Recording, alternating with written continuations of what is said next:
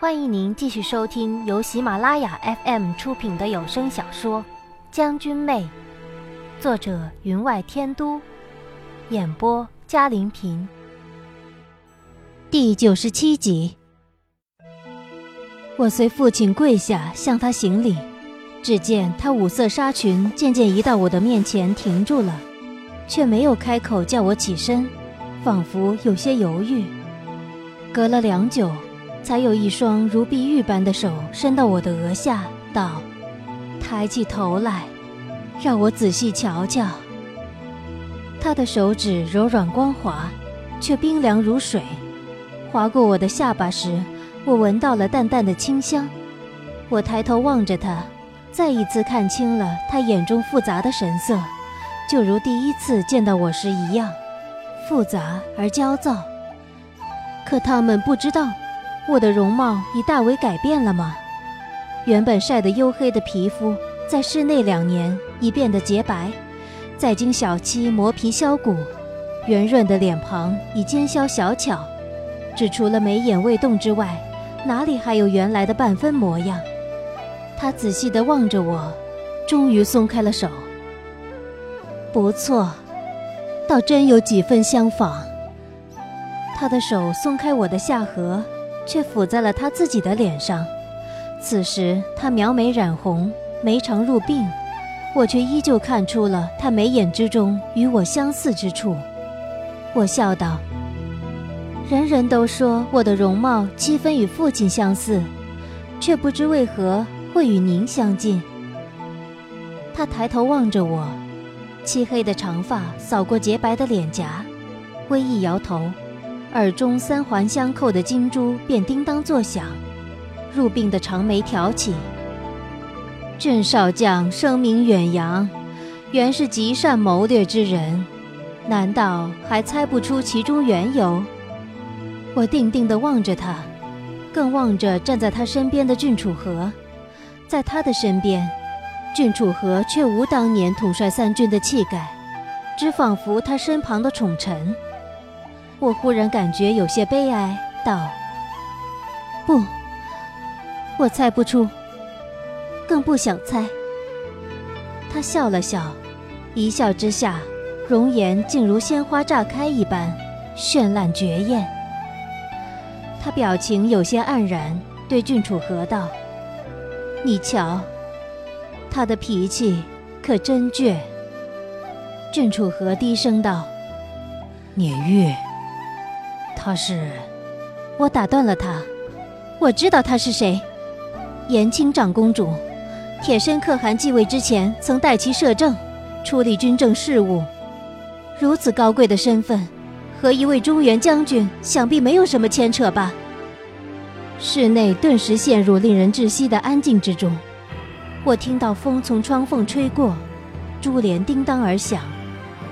我看清他们两人的表情。早已不复淡定自若，郡主和眼里闪过一丝狼狈，他自然知道我说的将军羽翼双关，直指他叛国失信。而延青公主却笑了起来，眉眼之中有了几分少女的灵动，钗环上的吊穗随之而动，轻轻地拂在她的脸上，翠色与粉红相衬，耀出奇异的美态。笑声止歇。他走上前来，拉了我的手，轻声道：“看来，你倒有几分我当年的风采呢。”他的手温暖干燥，抚在我的手背上，如烤得极暖的枕头，竟让我有些贪恋。原想睁开的，却没有动。他有狭长的凤眼，此等相貌看起来应该清贵不凡的，可当他眼波流转的笑着的时候，却让我不由自主地放松了紧绷着的背脊。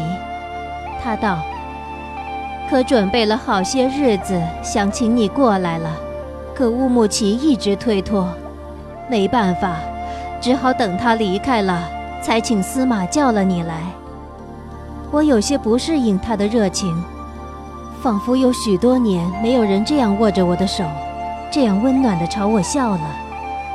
我强忍了心中的不适。却朝郡主和笑了笑。司马，父亲成了西夷的司马，可不知是否还用郡姓。郡楚河神色恼怒，却是一言不发。延青长公主便笑道：“别说他了，来来来，我知道你初来此处，饮食皆不习惯。还好当年我去过中原，别的没有学到，却是学了不少中原的菜式回来。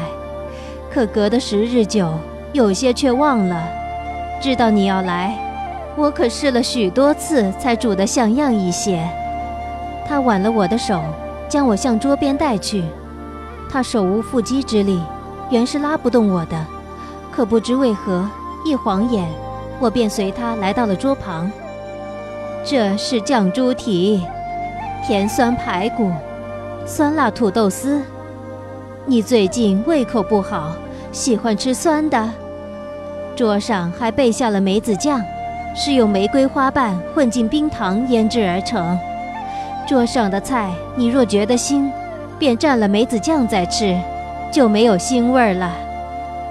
他将那个小小的青花瓷碟放到我的面前，覆盖于碟底的是如美人面颊般殷红的梅子酱。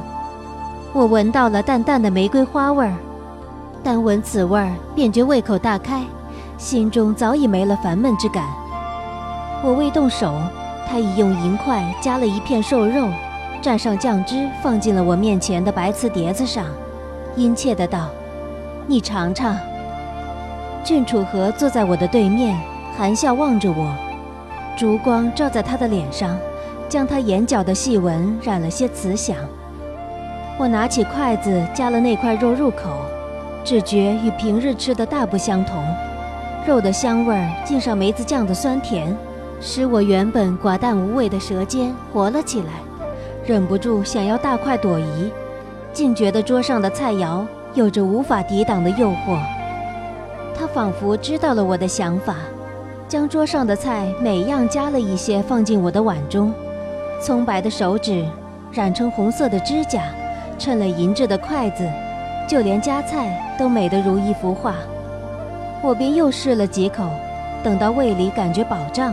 才放下筷子，他瞧了瞧碗里，见独剩下红葱头拌炒的牛肉，便道：“这小牛肉是特地用两岁不到的嫩牛，独取其腱上之肉制成。你现在正是需要大补的。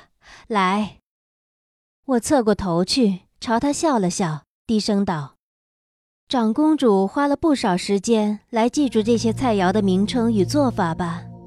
却也难为公主了，特地将指甲剪短来下厨。只不过菜的刀工太好，虽然那厨师已然藏拙了，可我依旧瞧得出那一刀而下的干净。长公主纤纤弱质，常年不下厨的，却能使出如此的刀工，倒真让人刮目相看。再者，父亲大人，您不知道。从八岁开始，我便不吃葱头了吗？他们两人的脸重叠了，不同的脸孔，眼眸之中却俱是相似的恼怒。你瞎想些什么？难道你还猜不出他是谁吗？郡主和恼怒的道：“即便他没有亲手给你煮饭，但花的精力不比煮一餐饭多。”我只感觉心砰砰的跳着。垂目道：“那你告诉我，他是谁？”朱红摇动，他如黑色琉璃般的眼眸之中忽然眼泪盈眶。楚河，你别怪他，只怪我当年离开了他，在他最需要我的时候，我没有在他身边，他怎么还能认得出我来？他转过头来。我真想亲手为你做顿饭的，只是，无论我试了多少次，煮的东西都不能入口，才想了这个法子，却未成想，让你误会更深。他头上的钗环有些松动了，摇摇欲坠，使得他双环上的头发有一绺落了下来，扫在了面颊上，洁白的粉颈。更衬得那绺头发漆黑如墨，纤纤的肩膀微微的抖动，脸上的神色带了些恳求，让人看了不忍拒绝。我有些不忍，低声道：“难道你会是我的，我的娘亲？”他眼里的泪，终于大颗大颗的落了下来，沿面颊而下，眼角却含着笑，点头道：“我终于听到你叫我一声娘亲。”我茫然的抬起头来，有些不适应，这世上忽然多了一个亲人，望向郡主和，却见他轻轻的点了点头。您正在收听的。是由喜马拉雅 FM 出品的《将军妹》，我这才迟疑的道：“您难道是当年的西玛公主？可为什么却变成了延庆公主？你不是和当年的太子，却怎么最终和我的父亲？”他脸上的泪未干，却含笑道：“你这么多的问题。”想让我先回答哪一个？他语气中的宠溺让我有些赧然，只能垂头不语。郡主和叹道：“阿玉，她是大胭脂的嫡女延青，西马公主是她当年离开时留下的名号。就因为如此，那么多年了，没有人找得到她。”我惊奇道。怎么可能？西夷有密探入天朝，天朝自也有密探进入西夷。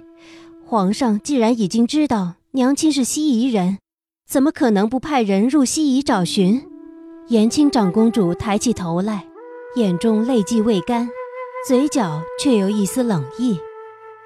因为我并不想让他找到玉儿。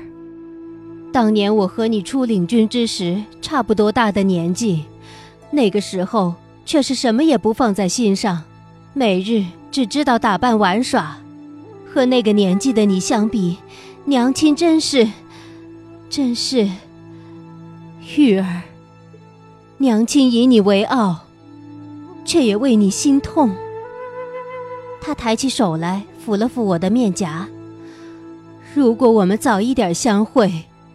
我绝不会让你受这么多的苦。他将目光转向郡主和，眼中满是谴责。郡主和不自在的分辨道：“我这不是没办法吗？”他冷哼了一声，不再理他，回过头来望着我，仿佛要将我的面容刻进他的心底。阿玉，这么多年了，我时常想。如果当年逃命之时我没有将你弄丢，你也会在我身边长大。你的眉眼会像谁？是像他多一些，还是像我多一点儿？每次我想起这些，都会从梦中惊醒，一身冷汗。还好，我终于见到你了。泪水划过他的面颊，沾上他轻匀在脸上的薄粉。原本晶莹的眼泪便有了混色，唇上的胭脂独留些残红，露出原本的颜色，让人倍感亲切。我心中微有些酸意，却强笑道：“娘亲，幸而我们终于见面了。您说您当年将我弄丢了？”他抬起绣有缠枝花边的锦绣，试了试眼角，道：“阿玉。”恐怕你一直在怪娘亲，为何丢下你吧？娘亲当年没有办法，娘亲遇人不淑。子昌，也就是当今天朝的永乐帝，当年他还是太子，微服出巡，而恰好我在西夷待腻了，听人说中原好玩的东西极多。于是，趁着妹妹西马公主随母妃驻守王陵之时，混进他们的队伍，偷溜了出来。我身边只带了两名贴身侍卫，装扮成商人的模样，混入了中原。如此，我就和子昌相遇了。那时的他年轻俊朗，风度翩翩，和西夷的粗人自是不同。就连我几个哥哥都比不上他。听到这里，郡主和不由自主的咳了一声，他脸色有些阴沉。他听到了这声咳。打住了这段回忆，道：“我原以为他是普通的商人书生，到后来我知道了他真正的身份，我便知道我们不可能在一起的。于是，我便打算自己回西夷，就当从没有见过他。”说到此处，他眼里露出些感伤，恐怕他心底还是常常想着那人吧。只听杯盖“叮”的一声盖在茶杯上，抬眼望去，郡主和的脸色更阴了，也难为他还忍得住。他笑了笑，对他道：“你也不必做出这副样子，都已是过去的事了。我哪里想到，他的身份既然被我知晓，我的身份却一样在他们的监察之内。”我离开子昌不过半个时辰，就遭到了刺客的追杀。我的两名侍卫武功虽高，却抵挡不住朝廷派来的那位高手。眼看我就要被他们擒了，幸好他救了我。他抬眼望向郡主和，眼眸之中终于少了些伤感，露出淡淡的喜悦，神色之中更是缅怀。我自是替他高兴。后来。您就和父亲在一起了。不错，当年他还未当郡家家主，可郡家一向担任着保家卫国重任，一向是天朝的重臣大将。可与子昌不同，他说他可以放弃一切，和我做一对平凡的夫妻。我本已心灰意冷，却被他焐热了心。我虽然想回西夷，想亲人。但我知道，如果我回去，他必定也跟着回去。那他怎么面对他的家人？那个时候，西夷与天朝正是交战之际，他的几位哥哥全是天朝将领。如果知道弟弟竟和西夷公主交往，他必不容于家族。我们两相为难，到最后才决定隐居下来，两边都不相帮。做一对平凡的夫妻，那段日子，怕是我们此生之中最平静的日子了。直至他抬眼望着郡主和，眼睛定定的，长而微卷的睫毛定而不动，手指捏住了裙带，仿佛不知道如何叙述下去。只闻微微的喘息声，和着巨烛燃烧的噼啪声，在室内微响。有风吹过窗棂，将红木窗子吹得咔咔作响，这才让他醒悟过来，终将视线从郡主和的脸上移开，继续道：“直至我有了身孕，生下了你，可没成想，天朝的刺客追踪到了这里。那些日子，你祖父受了重伤，弥留之际，郡家发出信鸽，到处寻找他的下落。”他不得不回去见你祖父最后一面，屋里只剩下了我和几名侍婢。这个时候，天朝的刺客突然来到，我在两名护卫的保护之下抱了你逃跑，在半路上就被人截住了。我万万没有想到，劫杀我的居然会是子昌。原来他的事被宁皇后知道了，引得他大怒，想要废了他的太子之位。他唯有将功补过。当时，他真的想杀了我。我被他们逼到了悬崖边上。当时我就想，即使我们死了，也要让这人后悔莫及。于是我告诉他，我手里的孩子是他的。我看清了他眼里的震惊与不信，我便抱着你滚落山崖。可等我被救起的时候，你已经不见了。我被二哥救回了西夷。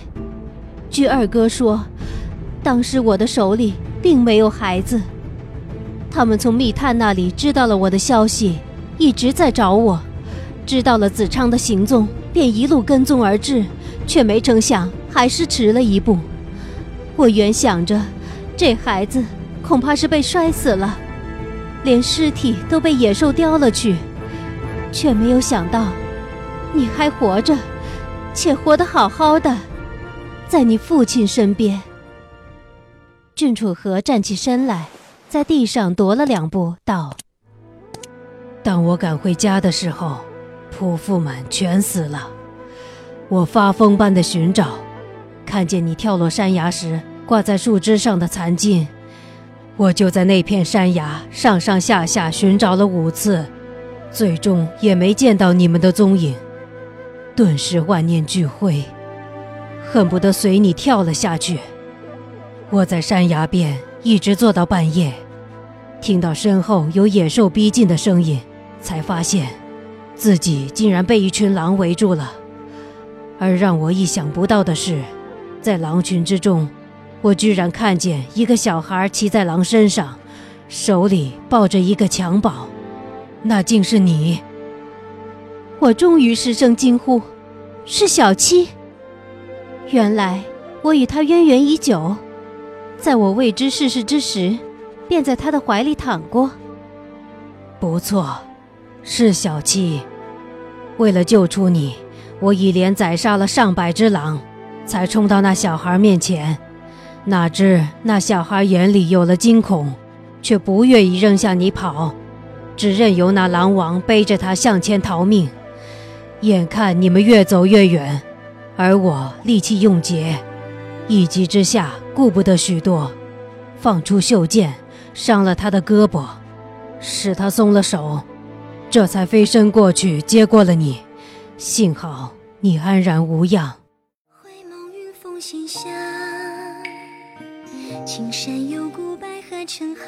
听众朋友，本集的将军妹就播讲到这里，感谢您的收听，更多精彩有声书。